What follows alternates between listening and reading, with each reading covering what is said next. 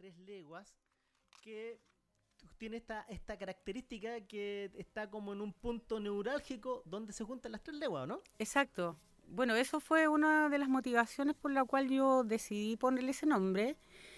Eh, me costó mucho buscar un nombre y bueno, decidí ponerle ese, había escuchado que existía un comité, que tampoco yo fue, fui la creativa, digamos, debo reconocerlo, existía un comité o una unión de comités en la legua que se llamaba Tres Leguas, que tiene ese nombre.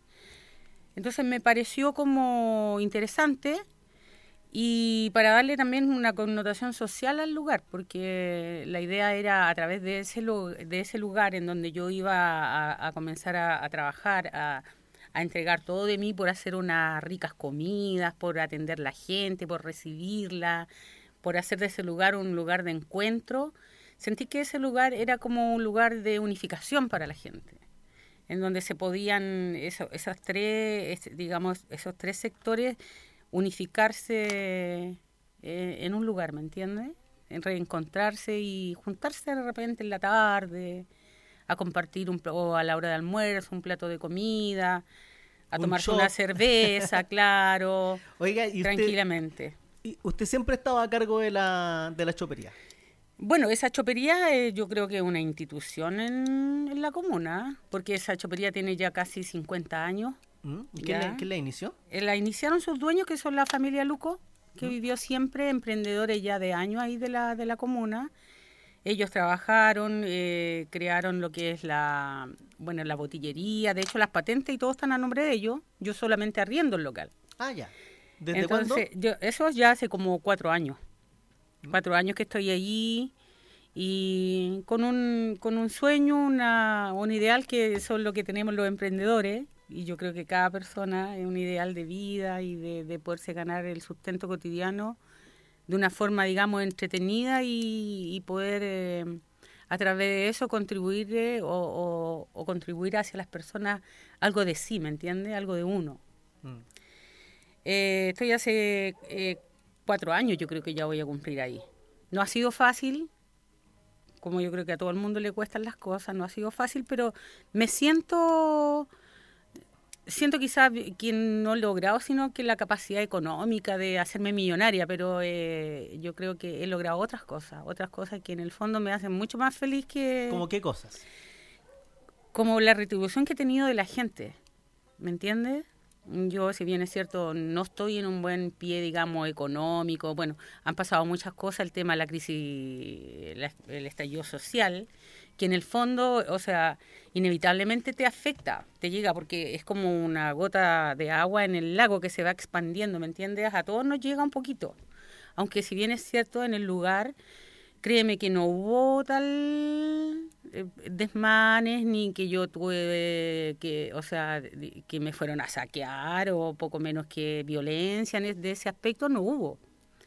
Y eso a mí me sorprendió mucho de ver que en el lugar que de repente está tan estigmatizado por la violencia, en, en ese momento hubo como una tranquilidad que era casi eh, como que estábamos en el paraíso, porque estaba como todo el país. Casi inexplicable. Claro.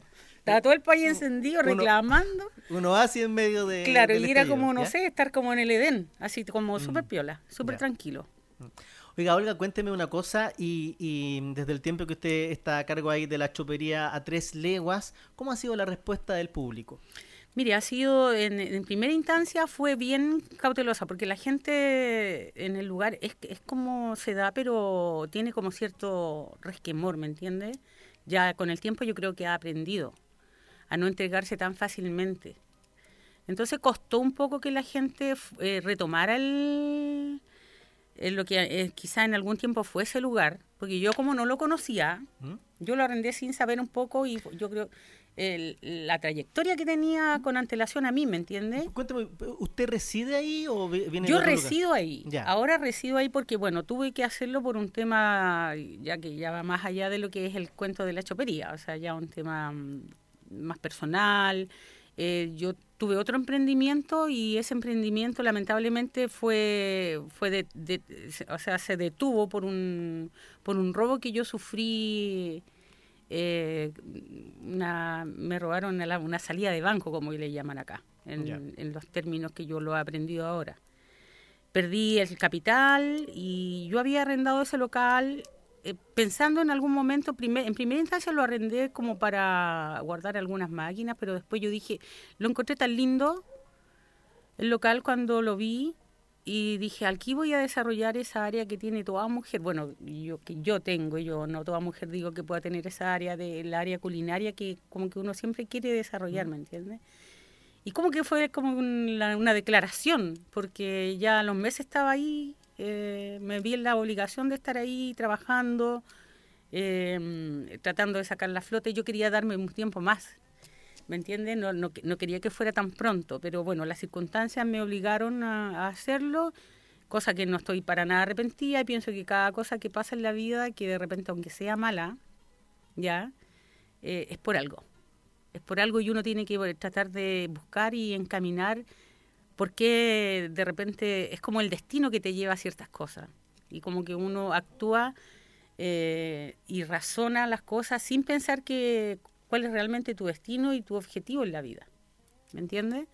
Y yo creo que la vida se encarga de, llevarte por ciertos caminos que de repente a uno te desconciertan y no, no tienes explicación, pero que en el fondo vas buscando que, que, ese es tu, tu destino, ¿me entiendes? Yo mm. siento que el estar ahí trabajando, eh, digamos, en algo así como tan simple como cocinar y atender gente y, y tratar de vender mis comidas también para otras partes, porque también estoy en eso, me ha hecho ser una persona que he encontrado como mi, mi rumbo, mi mm. norte, y la respuesta de la gente ha sido positiva, porque también me he visto ahora eh, relacionada con un tema social de la comuna, en varias áreas sociales y que eso a mí me llena mucho. Me, ¿Como cuál, oiga?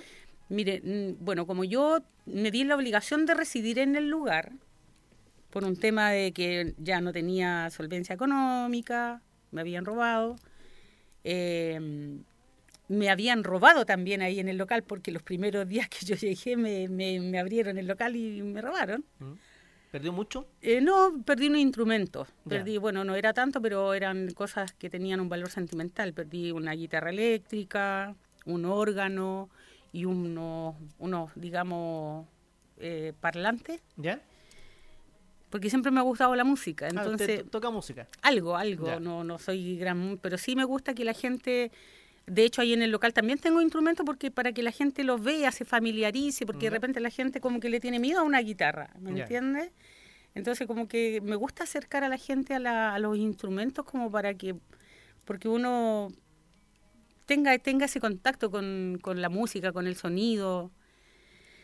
Bueno, me robaron esas cosas y yo dije ya, eh, lamentablemente tengo que cuidar yo este lugar me voy a venir para acá y lo voy a cuidar y voy a, aunque sea una semana, un mes, voy a alojar y bueno, y después me vi que ya estaba ahí. Con cami petaca. Claro, y, no hubo no hubo vuelta atrás, así que estoy ahí y por la misma, bueno, por el mismo hecho de estar ahí, entré a un comité de, no tenía casa propia, a un comité de, de, allegados, se me dio la oportunidad, la misma gente me avisó, entré, ese comité de allegados fue evolucionando, sacó como 17 familias para un proyecto habitacional y la directiva se fue y yo quedé de presidenta. Ah, mire, ¿cómo se llama el comité? Se llama Ferias Libres de San Joaquín. Ya. Después vino la, la el, estábamos en la Unión Comunal, participamos en la Unión Comunal, entonces ya ahora también soy parte de la Unión Comunal. Con Salvador Redamán. Exacto, con Juan Santis y este joven, ¿cómo se llama? El Ay, que también ha estado aquí en la radio. Sí, sí, sí. sí, sé cómo, no, me acuerdo cómo se llama, pero lo conozco. Lo tengo aquí, se me olvida. Discúlpame, Samuel, ahí me acordé. Ah. el Samuel Carrizo. Y nada, pues feliz de estar ahí en la Unión Comunal también y de estar, ser parte de, de toda esa organización linda que es el buscarle, el luchar por una casa propia. Y y ahora también, eh, lo que también me, hace sentir bastante orgullo, que también puedo ser parte de la Junta de Vecinos de la Legua. ¿Ya? ¿Cuál de todas? Porque hay ahí Claro, de la Legua Vieja. ¿Ya? Ya la Legua Vieja y yo participo con la señora María Flores, eh, la señora Pocha, que es la presidenta de la Junta de Vecinos, y yo soy la secretaria.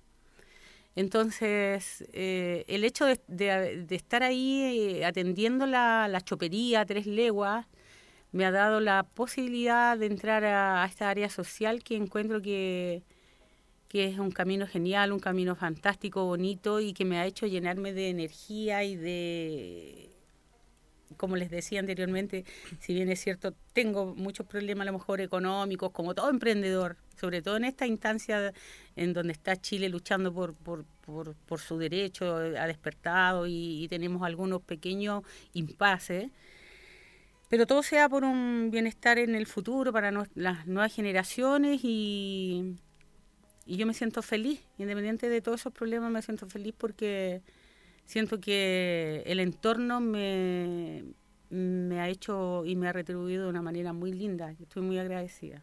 Estamos con Olga Palacios de la Chopería a Tres Leguas. Vamos a ir a una pausa musical y de vuelta vamos a conversar acerca de las especialidades gastronómicas de la Chopería a las Tres Leguas. Así que vamos a, mm, con, con una canción de un artista de nuestra comuna, Esteban Ermitaño, Flaquita de Madera.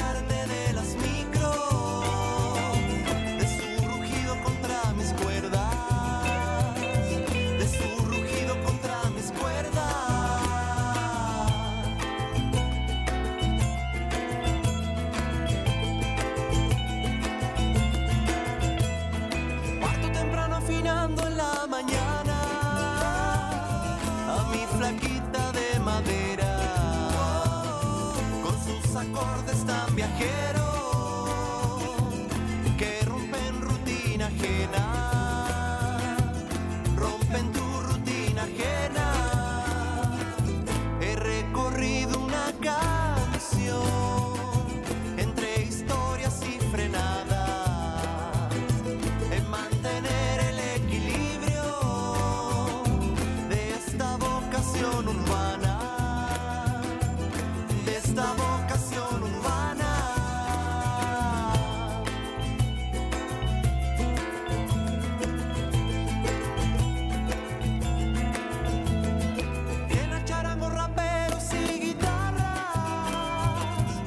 Muy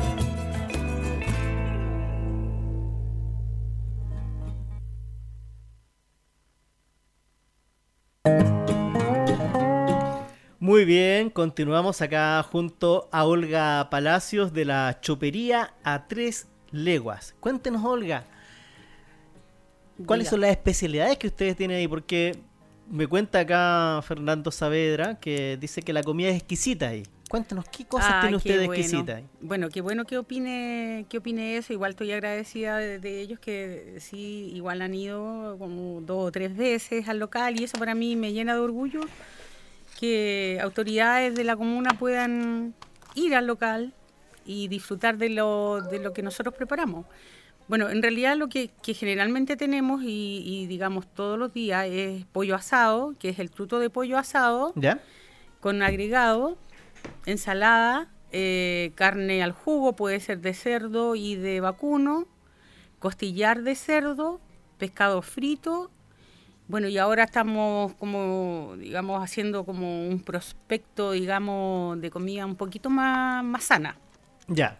Porque con todo esto de, que los jóvenes eh, empiezan, empezaron con, con el tema de, del vegetarianismo, después que del veganismo, Entonces, como uno también ha ido como tomando conciencia, indagando y todo, que de repente la salud también se ve afectada por el mucho consumo de carne y cosas por el estilo. Entonces, hemos estado yo eh, preocupada de hacer un prospecto como vegetariano y, vegano, en donde hemos hecho, por ejemplo, harta ensalada, mm. harta cosas eh, verdes, y, preparando hamburguesas de, soya, eh, trabajando, preparando también hamburguesas de, de lenteja, para ir un poco metiendo en la gente y en la juventud sobre todo, que de repente va, que se quiere comer un completo, tratando de meter como la, la comida un poco más sana. Siempre tiene ahí la alternativa. La, para tener la alternativa. Entonces, como un, prospecto más que, bueno, lo estamos trabajando y, tratar de, mantener cierto stock para cuando alguien quiera comerse una hamburguesa o ya sea de carne o de hamburguesa de soya, tenga la alternativa de, de tener algo más sano.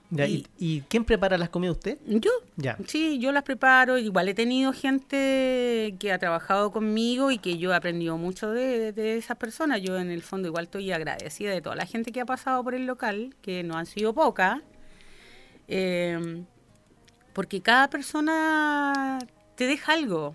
Cada persona te, te, va, te va formando lo que ahora yo sé lo que yo puedo entregar al público lo, he aprendido un granito de, un granito de arena de, de, todas las personas que han trabajado ahí conmigo. Pues igual también a través de, la radio les hago un, si están escuchando, eh, les agradezco su paso por el local porque ha sido lo que hoy ahora es el local. Mm. Y, y naturalmente lo que le da el nombre, la chopería, el chop. ¿ah? Siempre un claro, heladito. Siempre heladito, fresquito ahí, con los vasitos relucientes, heladito, que pueda pasar la gente y a precios bastante económicos, porque tampoco... Que son ricos los chops. Eh, sí. Oiga, Sobre todo cuando hace mucho calor. sí, como hoy día, que van a ser 35 grados. Oiga, cuéntenme, ¿cómo son los precios? Por ejemplo, una colación. Claro, una colación no vale más de, vale 3 mil pesos. Claro, una colación y generalmente eh, tenemos nosotros hacemos un, bueno, esto uno lo toma de, su bagaje por la vida y que siempre ha pasado a comer, uno siempre como que no perdona cuando no hay sopa. Yo soy, por ejemplo, yo sopera. sopera. Entonces yo digo, siempre tengo que tener sopa, caldito. Entonces yo eh, le, ofrezco un caldito a la, gente, después le paso la ensalada y después el plato de fondo. Hay gente que en el verano igual toma caldo. Es como como las mujeres tomamos eh, a los 40 grados de calor tecito caliente, cuando tomamos la once. Entonces hay gente que sí, no, no, eh, se toma su caldito, hay gente que no, pero siempre hay caldo, la ensalada y el plato de fondo bien abundante. Ya. Con harto cariño. Mire, un precio bastante conveniente. Claro, porque, bueno, eh, se parte de la, de la base que es una colación y que ¿Y usted trabaja sola ahí o tiene más gente? Mire, yo antes del estallido social tenía eh, tres personas. Ya.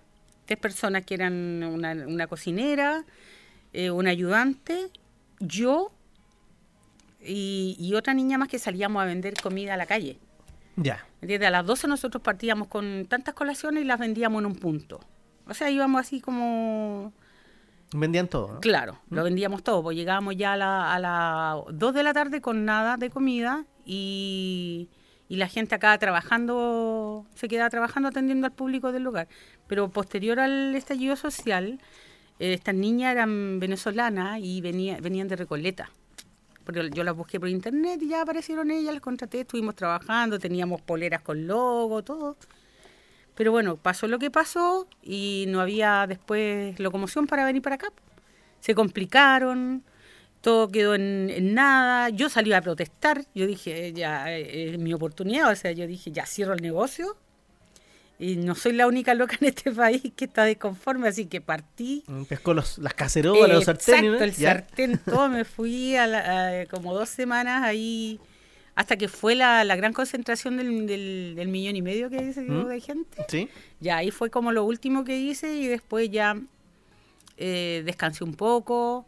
Como que todo ese, ese movimiento social como que te como que separó el, el, el, el tiempo como de una etapa a otra etapa. Ahora como que pasamos como a otra etapa. ¿Me entiendes? Nos quedamos, yo me quedé así como todos pensativos, ¿qué va a pasar? Eh, entonces como que el negocio decantó en ese aspecto. Pero no decantó en un sentido, digamos, de, que está malo ni nada, sino que necesitaba yo como, como persona, como mujer, eh, estar presente en ese momento, ¿me entiendes? Disfrutarlo, no seguir trabajando, o sea, pensar que no era la única persona de conforme, ver que todo un país estaba como, como, como uno, así como seguía la vida, pero callado y, no conforme, fue como, fue, como algo que había que, masticar tranquilamente.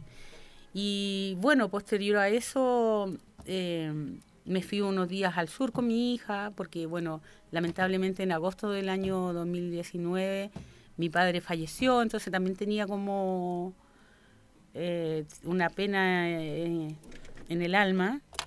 Nos fuimos 15 días al sur y posterior a eso ya decidimos abrir de nuevo el negocio y ahí estamos. Luchando nuevamente y volviéndonos a reinventar, porque yo creo que es una de las características de las personas que, que, trabajan, que uno no se da por vencida. Mm. ¿Y usted qué le diría a aquellas personas que tal vez tienen este bichito de, emprender y que a veces la seguridad que da un empleo remunerado en una empresa, en un taller, a veces como que la gente ahí no, quiere dar el salto de, trabajar para uno mismo? ¿Qué le diría usted? Eh, ¿Ha podido en todo este tiempo que lleva emprendiendo eh, poder eh, tener una, calidad de vida aceptable? Le diría que, que se tiren nomás que tengan ah. precaución.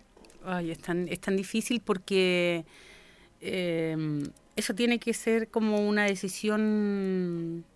Yo creo que la persona que es emprendedora, así, emprendedora eh, innata, es esa persona que se tira al río sin pensar en las consecuencias.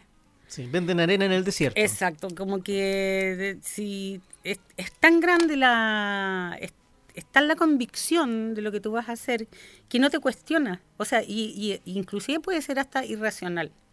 Puede ser hasta irracional, porque de repente uno no se explica por qué estás en ese lugar, por qué estás haciendo esto. O sea, es tan grande la, la convicción que a veces te hace saltarte cosas, no sé, que otros las maduran mucho más y que les impide hacerlo y que están toda la vida trabajando en un lugar porque tienen esa seguridad. Sí pero el que el emprendedor, ese emprendedor, llega a ser como irracional. Yo, ¿qué le podría decir? Que la persona que quiera hacer algo en su vida lo haga porque la vida es corta y, es una sola, como dicen. Mm. Y más vale morir en el intento que pensar que lo pudo haber hecho y no lo hizo. Quedarse con las ganas. Claro.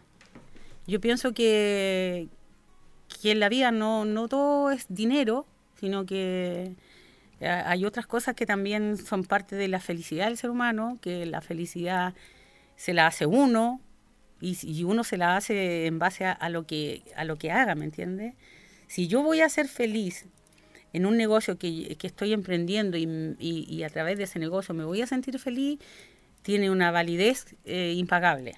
Pero si yo voy a estar trabajando por seguridad y por dinero en un lugar donde no soy feliz, estoy trabajando por obligación, bueno, hay gente que cada día se levanta en la mañana y van a trabajar y es como ir al matadero muchas veces. Exacto. ¿Mm? Exacto. Entonces uno tiene que, bueno, llegando a una edad ya, yo creo, bueno, yo tengo 55 años. Yo siempre pensé, yo dije, yo antes de los 50 tengo que tener un negocio, porque después yo decía, no quiero estar, ya uno ya se em, vieja, mm, tiene que estar contenta. ¿me entiendes? Yo ya terminé de criar a mi hija, siento que está educada, ya terminé con la labor que tenía con mi padre, porque lamentablemente ya él falleció. Entonces, ahora tengo que...